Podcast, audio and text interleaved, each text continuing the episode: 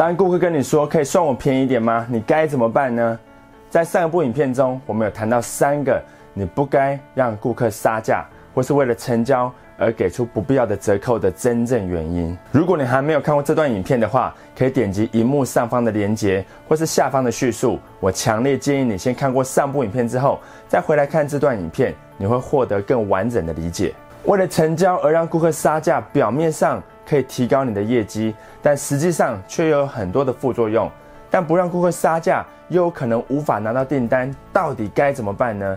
这就是我今天接下来要跟你分享的七个可以有效处理顾客要求降价的方法。第一个方法是，当顾客要求你降价时，你可以跟顾客说：“我给您的是很实在，也是我能够给的最优惠的价格。”然后把报价单移到顾客的面前，接着说：“还是您可以划掉一些您觉得没有那么必要的项目，我可以帮您重新计算价钱。”换句话说，我并没有同意降价，顾客必须要拿掉一些项目，我才能给出一个比较低的报价。这是第一个方法。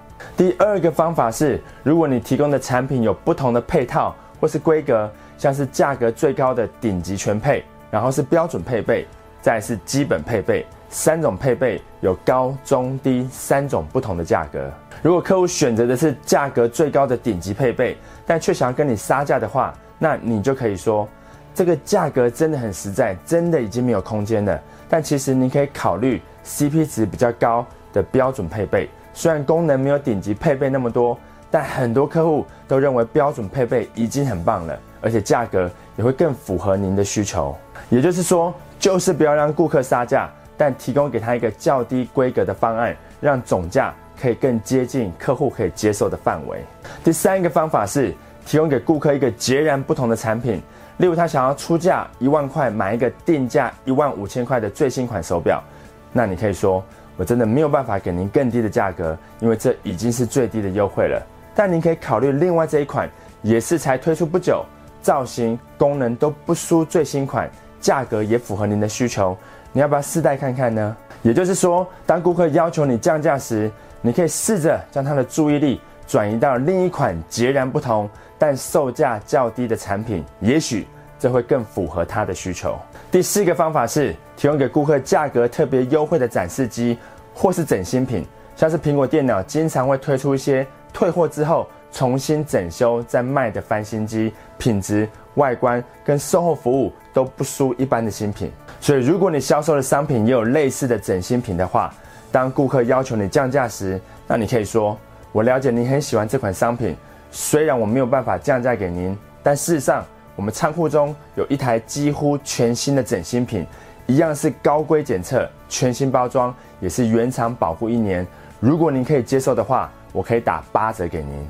很多顾客其实都不介意展示机或是整新品，所以你可以提供这些几乎全新的商品给顾客，来避免给出不必要的折扣。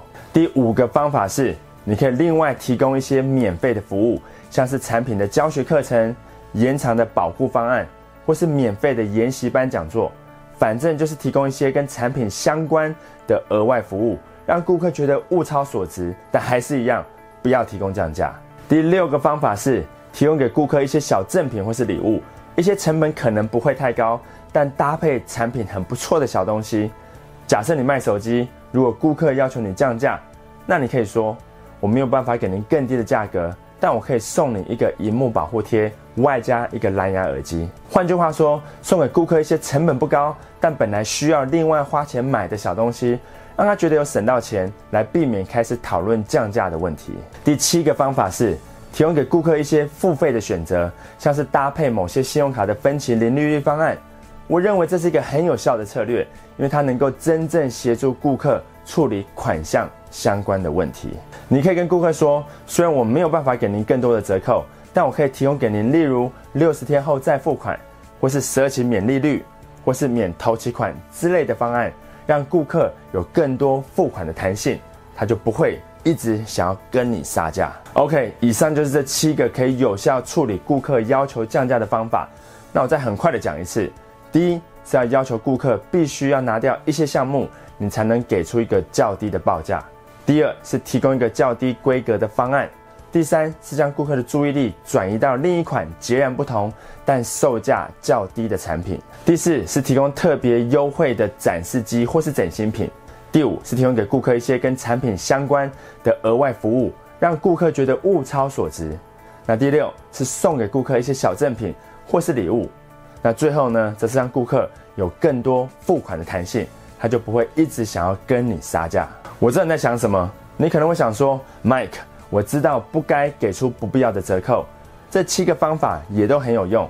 但有些时候，我知道如果我不给顾客一些折扣的话，他就一定不会跟我下订单。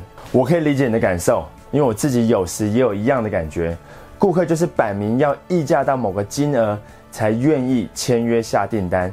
如果情况真是这个样子，那该怎么办呢？好，每种情况都有特例。我在下一部影片中会来跟你分享，当你不得不降价来争取订单的时候，你该怎么做。所以别忘了点击订阅频道，还要打开通知小铃铛。我每周都会跟你分享关于业务销售的知识跟技巧。我是张麦克，那我们下部影片见。